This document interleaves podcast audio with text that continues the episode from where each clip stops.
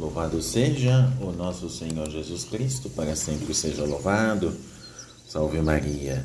Meus queridos irmãos e irmãs, paz e bênção de Deus. Estamos aqui mais uma vez reunidos para o nosso santo do dia. Hoje nos encontramos nesta terça-feira, dia 27 de julho de 2021.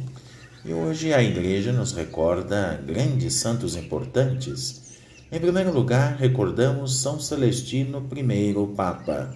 Natural de Campânia, Celestino I foi Papa de 422 a 432. Durante seu pontificado, mandou restaurar e construir muitas basílicas em Roma. É recordado, sobretudo, como firme defensor da pureza da fé contra as heresias de Pelágio Nestório, condenados publicamente no Sínodo de Roma. Também recordamos hoje São Pantaleão, médico e mártir, natural da Nicomédia, na Bitínia, atual Turquia. Pantaleão foi educado por sua mãe na fé cristã. Ao tornar-se médico, começou a curar gratuitamente os pobres. Esse seu gesto, porém, não agradou às autoridades pagãs. Por isso, foi denunciado junto ao imperador e condenado ao martírio em 305.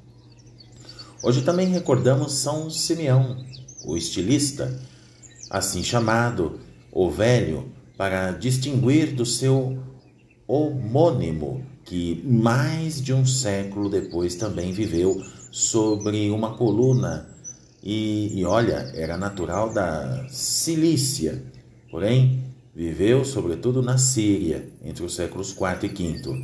Era de fato um grande monge exemplar na prática da extrema das virtudes e faleceu com odor de santidade este grande homem de Deus, que foi viver a sua vida aos 37 anos sobre esta coluna né, dos monastérios. Né?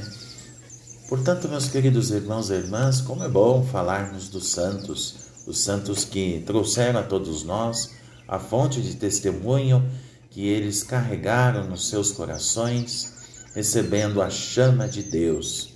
Portanto, o santo, de fato, é sempre para nós, todos os dias aqui, no nosso programa, a resenha diária que a gente guarda na nossa memória e também a igreja nos traz como uma grande memória ao longo dos séculos essas grandes histórias, estes grandes mestres da vida cristã e de todos os tempos que são para nós, de fato, luzes que iluminam os nossos caminhos.